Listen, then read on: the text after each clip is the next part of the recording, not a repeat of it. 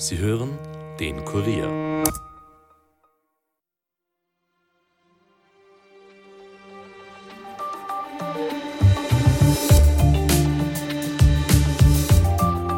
Homophobie und Diskriminierung sind im Fußball offenbar immer noch besonders tief sitzende Probleme. Das haben die Feiern nach dem Derby-Sieg vergangenen Sonntag unter Rapid-Fans, Spielern und Funktionären wieder drastisch vor Augen geführt. Sie sind so eskaliert, dass die Bundesliga mit Anzeigen beim Strafausschuss reagiert hat. Inwiefern der Verein selbst Konsequenzen zieht, ist noch unklar. Hat der Fußball ein Homophobie-Problem und woher kommt das? Das besprechen wir heute mit der Kurier-Sportredakteurin Caroline Krause. Mein Name ist Angelika Groß. Es ist Freitag, der 1. März und ihr hört den Daily Podcast des Kurier. Nach dem 3 zu 0 für Rapid ist die Stimmung bei den Hütteldorfern am vergangenen Sonntag im Allianzstadion ausgelassen. Es kommt zu eindeutigen Beschimpfungen der unterlegenen Austria und zu homophoben Gegröle. Mit dabei auch Rapid-Kapitän Guido Burgstaller und Geschäftsführer Steffen Hofmann. Zuschauer filmen die Szenen mit dem Handy. Die Videos davon verbreiten sich rasend schnell in den sozialen Medien. Es kommt zu einem Shitstorm. Der SK Rapid bittet kollektiv um Entschuldigung. Man möchte die Causa intern aufarbeiten. Doch die Bundesliga zeigt alle Spieler und Funktionäre, die auf den Videos zu sehen sind, beim Strafausschuss an. Betroffene Spieler könnten gesperrt werden, dem Club droht im schlechtesten Fall ein Punkteabzug. Erst im vergangenen Jahr hat sich ein ähnlicher Fall in Frankreich zugetragen. Hat der Fußballsport ein Homophobieproblem? Das besprechen wir jetzt im Studio mit der Kurier-Sportredakteurin Caroline Krause. Caro, am Sonntag hat Rapid beim Derby gegen Austria mit einem 3 zu 0 gewonnen. Der Sieg ist jetzt allerdings überschattet worden durch homophobe Rufe nach dem Spiel. Kannst du mal zusammenfassen, was da eigentlich genau passiert ist? Also Wiener Derby ist immer Ausnahmesituation in Wien. Äh, es ist, äh, es geht von äh, totaler Begeisterung für, für Fans der jeweiligen Vereine, oft auch über oder meistens auch über in gewissen Hass. Also Tod mhm. und Hass ist ja da ein sehr bekannter mhm. Spruch auch, der da oft aufkommt. Das ist so, so eine, eine Linie, die sehr oft überschritten wird. Und also die Stimmung ist absolut angeheizt an dem Tag. Das merkt man auch schon Stunden davor. Mhm. Viele Leute, die sich halt dafür interessieren, sind sehr aufgeregt und so eine, eine ganz besondere Stimmung liegt da in der Luft.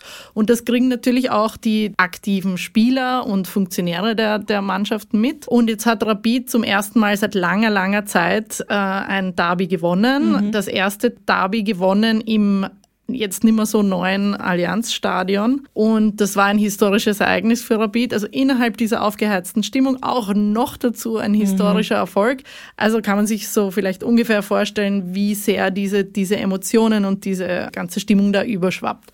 Und dann, äh, nach diesem 3 zu 0, das äh, relativ normal über die Bühne gegangen ist, äh, vom Sportlichen her, ist es dann oft so, an so besonderen Ereignissen, dass unter der Fantribüne noch gefeiert wird von den Fans und diesmal sind auch Spieler und Funktionäre dann da zu diesen Feierlichkeiten dazugekommen. Mhm. Und das passiert vielleicht auch öfters. Was aber diesmal besonders war, ist, dass Videos davon in die Öffentlichkeit getreten sind. Und auf diesen Videos ist unter anderem zu sehen Steffen Hofmann, eine Rapid-Legende, ein äh, langjähriger Kapitän, der dort die Austrianer beschimpft. Mhm. Ähm, dann ist zu hören auch, dass der Bezirk Favoriten, wo die Austria herkommt oder zu Hause ist, wüst beschimpft wird. Und was dann äh, die allermeisten Wellen geschlagen hat, ist, dass fünf Spieler von Rapid homophobe äh, Fangesänge nachgesungen haben von den Rapid-Fans. Mhm. Und das, also schon, schon die anderen beiden Videos, aber insbesondere dieses Video mit den homophoben Gesängen hat dann große Wellen geschlagen. Mhm. Du hast es jetzt eh schon angesprochen, da waren eben nicht nur Fans dabei, sondern da war unter anderem auch der Kapitän von Rapid, der Guido Burgstaller und ähm, der Rapid-Geschäftsführer Steffen Hoffmann ähm, dabei. Die haben eben da auch mitgegrölt und, und sich aktiv beteiligt an diesen äh, Beschimpfungen. Jetzt fordern viele den Rücktritt von Ihnen bzw. von Hofmann. Was sagen Sie eigentlich selbst dazu? Relativ schnell nach Bekanntwerden dieser Videos gab es einmal eine Stellungnahme von Rapid, da hat auch Steffen Hofmann dazu, äh, also wurde auch zitiert, es gab jetzt keine Videos oder so da, sondern es waren halt Zitate. Ähm, und bei Steffen Hoffmann war halt zu lesen, dass er gemeint hat, es tut ihm leid und, und sehr viele Entschuldigungen. Ähm, diese Videos waren nicht für die Öffentlichkeit bestimmt und unpassend und dass er sich äh, persönlich entschuldigt habe bei, bei Manuel Ortlechner von, von der Austria. Also sehr viele Worte der Entschuldigung, auch bei Guido Burgstaller und bei den anderen Spielern. Die haben äh, Statements auf Social Media verbreitet, äh, wo sie von einem absoluten Fehlverhalten und zu tiefen mhm. Bedauern und so weiter gesprochen haben und dass sie sich natürlich selber distanzieren von jeglicher ähm, mhm. Homophobie oder Diskriminierung. Ich glaube nicht, dass, um auf deine Frage zurückzukommen, dass wirklich ein Rücktritt im Raum steht, auch wenn mhm. das wirklich gefordert wird von vielen. Tendenziell würde ich sagen nein, aber man kann uns ja überraschen, also mhm. falls das falls es dazu kommt. Mhm. Äh, ja, das ist sowieso die Frage, weil die Bundesliga hat ja angekündigt, äh, alle Spieler und Funktionäre, die eben auf diesen Videos zu sehen sind, äh, auf jeden Fall jetzt mal beim Senat 1 anzuzeigen.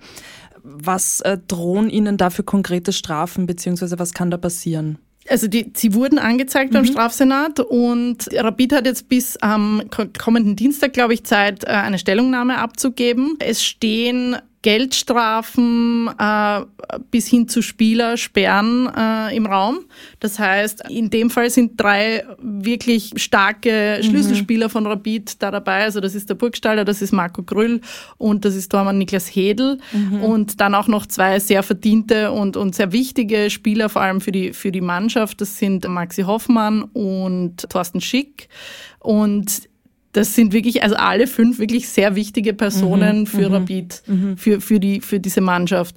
Und genau, also es steht eben zur, zur Debatte, ob es für sie Sperren geben mhm, könnte. Aber mhm. auch wenn nicht Spieler sperren, alles, was jetzt hier schon, schon gesagt wurde, auch in den letzten Tagen, das alles belastet natürlich Rapid eh mhm. eh jetzt schon sehr ja. und, und, und insbesondere die, das Mannschaftsgefüge. Ja. ja, total. Und jetzt hat man bei Rapid auch gesagt, dass man äh, diese Causa intern ähm, aufarbeiten möchte. Ist das genug, meinst du, beziehungsweise was heißt das überhaupt, dieses intern aufarbeiten? Genau, also ob es genug ist, wird sich zeigen. Also es kommt ein bisschen darauf an, wie diese Aufarbeitung dann aussieht. Prinzipiell kennt man schon oft in solchen Fällen aus der Vergangenheit eher so ein bisschen Lippenbekenntnisse. Mhm. Jetzt nicht äh, explizit bei Rapid, aber sicher auch. Aber was ich jetzt irgendwie so das Gefühl habe, man traut diesem Präsidium mit, mit Wrabetz und Vize Vizepräsidentin Edeltraut Hanapi-Egger schon zu, dass man da wirklich äh, das anpackt, mhm. weil die stehen in meinen Augen schon irgendwie so ein bisschen für die Veränderung bei Rapid. Es gibt jetzt ein Frauenteam. Äh, es, es, sie sprechen auch immer sehr, sehr gewählt und, und es ist ein bisschen eine andere Sprache eingekehrt, jetzt zumindest in der Führungsebene. Mhm. Und, und ich kann mir vorstellen, dass da auch dann wirklich was passiert. Aber was das ist, was diese konkreten Maßnahmen sind, die dann getroffen werden, äh, da muss es schon darüber hinausgehen, äh, dass man mal irgendwie Nein zur Homophobie mhm. auf einem Banner stehen hat, ja. Sondern sondern da muss dann wirklich konkret was passieren. Und insbesondere für Rapid steht da wirklich schon viel auf dem Spiel. Also nicht nur wegen Strafen oder möglichen Spielsperren, sondern eben auch, weil das ist so ein Verein, wo der Unmut, äh, also es gibt immer wieder so, so äh, Gegenwind in dem Verein. Es mhm. ist immer sehr schwer, da mal Ruhe einkehren zu lassen. Mhm. Es ist schon wieder Unruhe eingekehrt. Und jetzt mittlerweile, also bei, mit Wien Energie ist ja ein großer Sponsor von Rapid, da kommt dann auch schon mittlerweile ein Druck. Also mhm ich glaube, es ist auch wichtig, dass das wirklich intern gut aufge ja. aufgeklärt wird. Mhm, mhm. Jetzt hat Valeria Miksch äh, vom Verein Fußballfans gegen Homophobie in einem Statement zu dem Vorfall gesagt, dass sie zwar schockiert war über den Vorfall, aber gleichzeitig auch nicht überrascht ist. Das seien keine Einzelfälle, sondern würde andauernd im Fußball vorkommen, sagt sie. Jetzt muss man, finde ich, schon die Frage stellen, kann man da wirklich von einem strukturellen größeren Problem sprechen? Ja, würde ich schon sagen sagen, also und es sagen auch einige, die sich mit dem Thema beschäftigen, dass es ein strukturelles Problem gibt.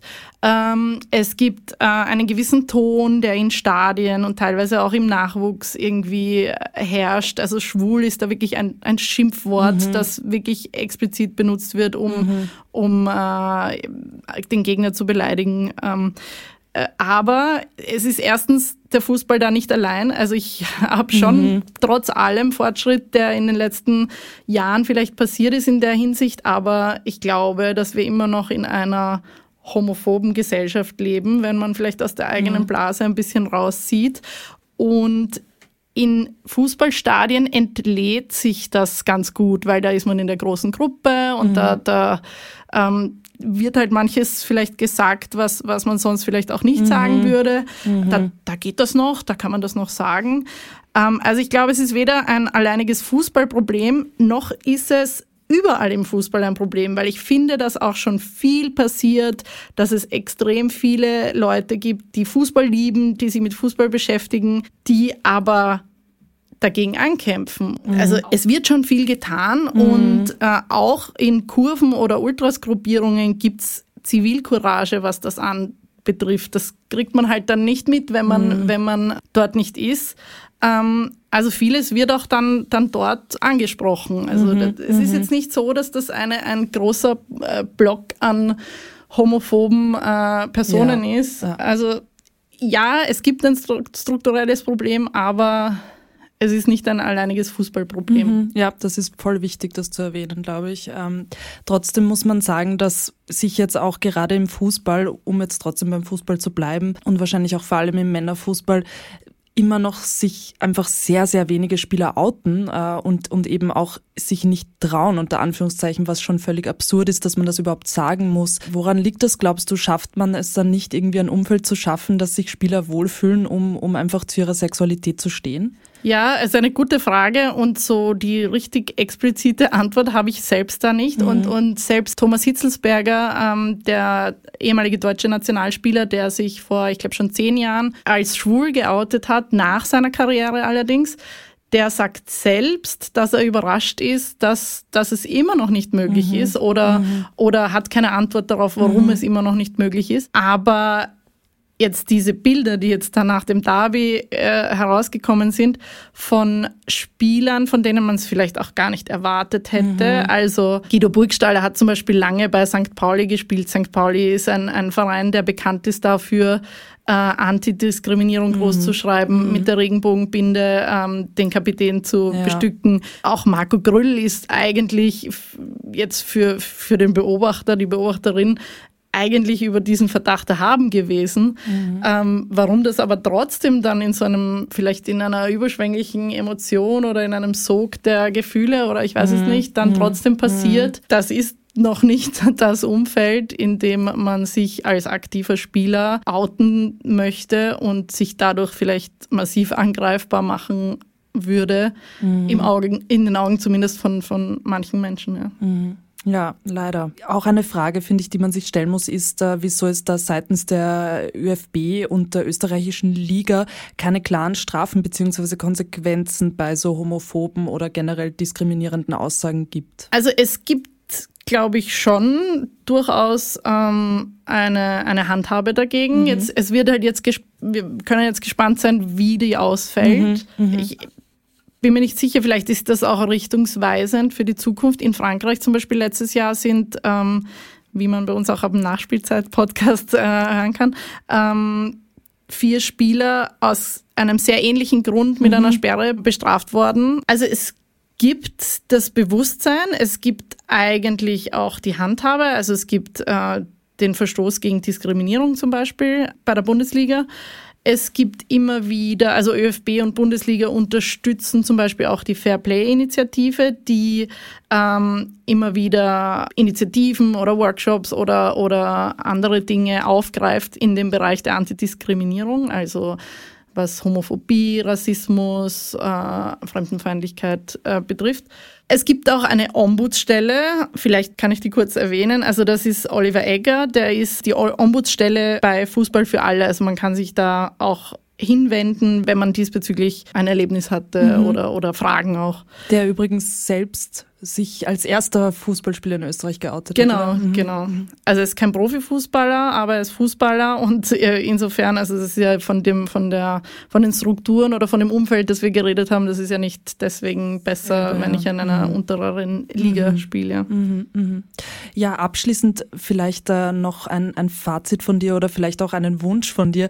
Was würdest du dir denn wünschen, wie ähm, das in Zukunft weitergeht und, und ähm, was müsste man denn vielleicht äh, machen oder ändern, dass sich hier, ja, dass hier ein angenehmeres Umfeld geschaffen wird. Mhm. Auf jeden Fall diese Zivilcourage, von der ich vorher gesprochen habe. Also wie gesagt, es gibt diese Menschen und vielleicht können wir uns alle auch selbst an der Nase nehmen, wenn man in einem Stadion, in einer Fankurve sowas mitbekommt, äh, dass man auch wirklich versagt. Also es ist nicht leicht, weil mhm. das ist auch äh, manchmal äh, keine angenehme Situation dann. Aber Zivilcourage ist, glaube ich, einmal sehr wichtig, dieses, dieses aktiv darauf hinweisen, wenn jemand solche Sprüche von sich äh, lässt.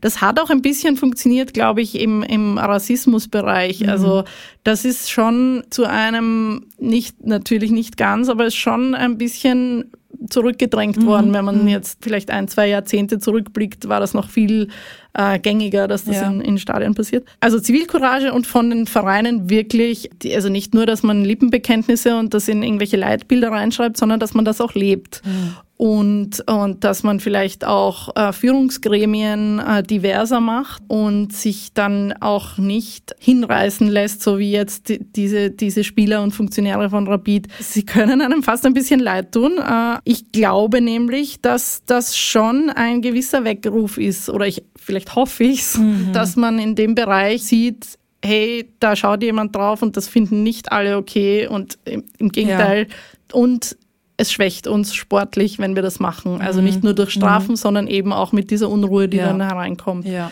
Und vielleicht ist es ein Weckruf, dass das künftig sowas nicht mehr so passiert. Das heißt aber, wenn ich dich richtig verstanden habe, findest du es auch gut, dass diese Videos gemacht wurden und dass so dieser Diskurs so entstanden ist? Oder mhm. lässt sich das nicht so einfach beantworten, findest du?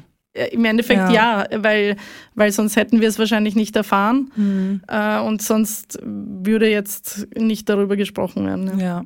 Dann danke für deinen Besuch im Studio, Caro. Gerne, danke für die Einladung.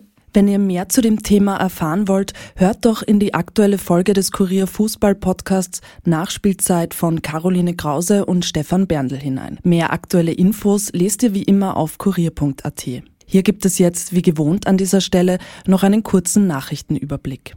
Der Sarg mit dem im Straflager gestorbenen Kreml-Gegner Alexei Nawalny ist am Freitag in der Kirche für die Trauerfeier angekommen. Nawalnys Team zeigte in einem Livestream auf YouTube, wie Männer den braunen Sarg aus einem schwarzen Transporter zogen und dann im Gleichschritt in die Kirche trugen. Hunderttausende verfolgten die Übertragung. Und nach Österreich jetzt. Die Inflation hierzulande ist im Februar nach einer ersten Schätzung der Statistik Austria auf 4,3 Prozent zurückgegangen. Das ist der niedrigste niedrigste Wert seit Dezember 2021.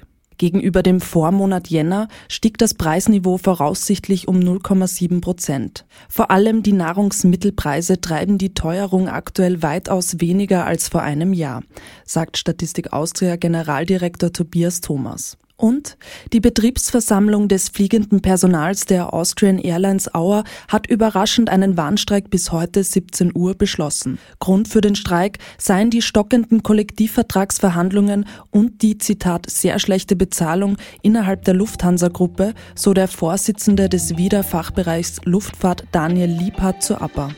Aufgrund der Betriebsversammlung am Freitagvormittag musste die Auer bereits über 100 Flüge streichen. Damit war's das für heute von uns. Wenn euch der Podcast gefällt, abonniert ihn doch bitte auf Apple Podcasts oder Spotify und hinterlasst uns auch gerne eine Bewertung. Ton und Schnitt von Felix Sautner. Mein Name ist Angelika Groß und ich wünsche euch einen schönen Freitagabend. Bis bald.